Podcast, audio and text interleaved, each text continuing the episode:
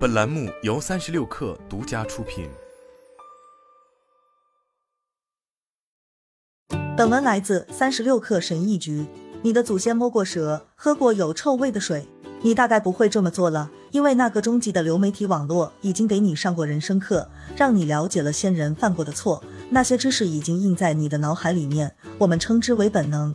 总之，直觉有利于预测未来。直觉告诉你，如果你靠近狮子，它就会吃掉你，诸如此类。不过，还有一些决定，那些我们的社会做出的决定，它们的微妙性、复杂性已经超过了本能。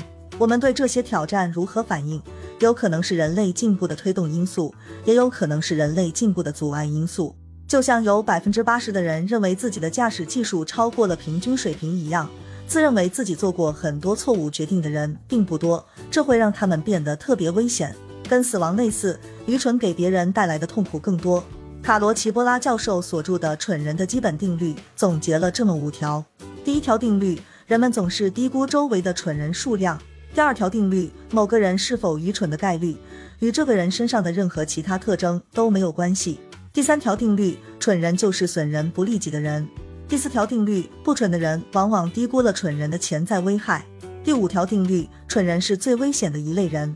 齐波拉教授用新的定义给一个司空见惯的词带来了不一样的味道。愚蠢决定是损人不利己的行为，就像我们低估了蠢人的数量一样。我们也低估了商界以及看似成功的人士的能力，做出损人不利己的愚蠢决定的能力。成功实际上是一种麻醉剂，会让你更喜欢冒险，令你的周边视野受限，无法正确评估现实和风险。横轴对自己是否有利，纵轴对别人是否有利。损人不利己是蠢人，利他不利己是无助者，利己利他的是智者，损人利己是强盗。在我看来，一些公司和决策很蠢。大公司因为质量更大，所以糟糕主义的惯性也越大。几周前，那家全世界最有价值的公司向自家董事会展示了一款虚拟现实头显。自2015年以来，苹果就一直在研究这个糟糕点子，甚至连乔纳森·艾维都干不掉这个项目。据 The Information 报道，艾维先生认为，VR 将用户与外界隔绝开来，令用户与其他人疏远，让用户看起来一点都不时尚，而且 VR 也缺乏实际用途。艾维的设计团队不相信消费者愿意长时间佩戴头显。VR 其实是一项实验，做了十年，花了数百亿美元，最终证明其实没人想要。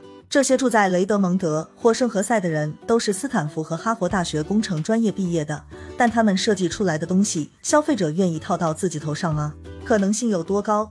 大概不会高过佛罗伦萨出现下一家伟大的 SaaS 公司的可能性。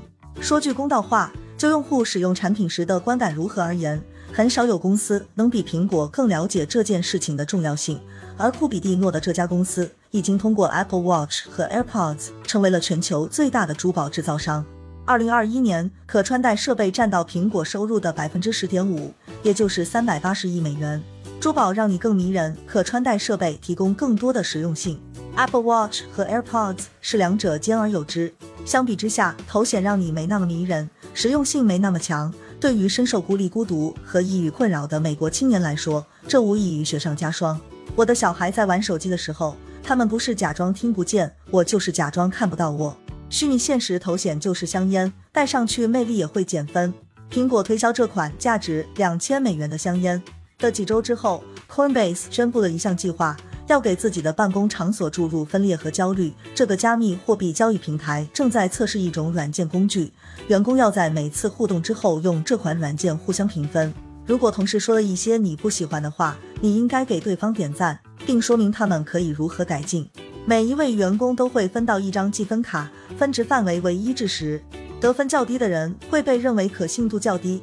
而同事在考虑要不要听他们的意见的时候，应该考虑到这一点。没有比这更扯的了。我们这个物种有一种超能力，那就是合作，而组织是利用这种能力的手段。Coinbase 工具就是鼓励反对合作，就是这样。这套流程是大型对冲基金桥水开发的，是创始人瑞达利欧那个极度透明愿景的一部分。达利欧当然可以为自己的管理方法行之有效列举出两千两百三十亿个理由。但是我们也有理由相信，对于有一个事无巨细的计分卡来跟踪自己表现的各个方面这件事情，只有一小部分人能忍。在桥水，百分之二十的员工会在第一年内离职。大家看到有员工在卫生间里哭泣，而类似性丑闻这样的职场政治是靠无视那些可信度得分较低的人来解决的。Coinbase 也可以自我安慰说自己在卫生间也流了很多眼泪，因为这只股票的价格已经比 IPO 时的价格低了百分之八十。蠢人的账本很值钱，愚蠢的有钱人名录更值钱。Robinhood 做出了一家价值八十亿美元的公司，这家公司汇编了一份人员名单，这些人普遍存在一种特定形式的愚蠢——金融文盲。这家公司的账户的价值中位数为两百四十美元，自去年夏天上市以来，其股票价值已经缩水了四分之三，对投资者、客户和社会都不利。愚蠢。最近，加密货币 Luna 也往区块链上面放了一份类似的清单，并做出了超过四百一十亿美元的市值，然后轰然倒塌了。硅谷的一位令人讨厌的播客主持人正在汇总一份最新的蠢人名单。这名主持人在恳求牙医和小企业主投资埃隆·马斯克，对推特发起了收购案。为了换取以百分之三十五的溢价收购推特的权利。这些投资者需要向这名播主支付百分之七的手续费，还得贡献百分之十的收益。他的这番推销让 CNBC 那条像查克一样交易的广告一点都不像广告。对于马斯克来说，这是愚蠢的，因为这让人进一步感受到其收购推特一事的绝望。当马斯克让他的律师为自己退出收购协议，寻找一条合法的开伞锁时，这就是他给人留下的印象。我推测劳斯莱斯会为这份愚蠢的有钱人名录买单，因为里面可能会有潜在的库里南车主。